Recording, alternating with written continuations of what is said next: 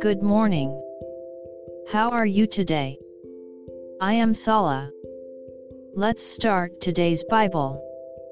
Today's Bible verse is 2 Peter 3 colon 8. I'll read. But, beloved, do not forget this one thing, that with the Lord one day is as a thousand years, and a thousand years as one day. Amen. God is in heaven and we are on earth. God loves humans with infinite love, but we love Him only with finite love. God sees us, but we cannot know God's thoughts. God's hour is in His kingdom and human hours are in God's hand. Humans cannot become God or know what God's will is.